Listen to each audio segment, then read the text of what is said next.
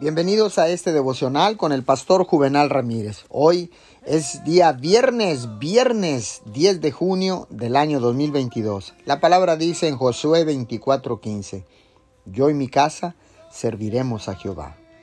Tal vez usted tiene un familiar que ha tomado malas decisiones y a quien está a punto de dar por perdido.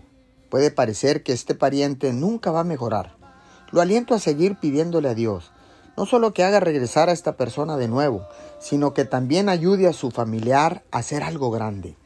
He descubierto que cuando Dios toca a alguien que ha estado viviendo un tipo de vida radicalmente equivocada, la persona comienza a vivir un tipo de vida radicalmente correcta.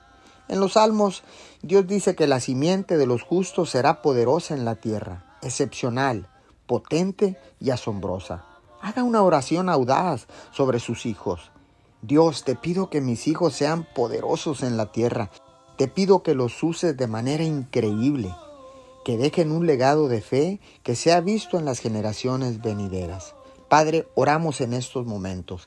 Te damos gracias y tomamos la valiente decisión de declarar con nuestra boca que yo y mi casa serviremos a Jehová en el nombre poderoso de Jesús para bendecir nuestras próximas generaciones. Amén y amén.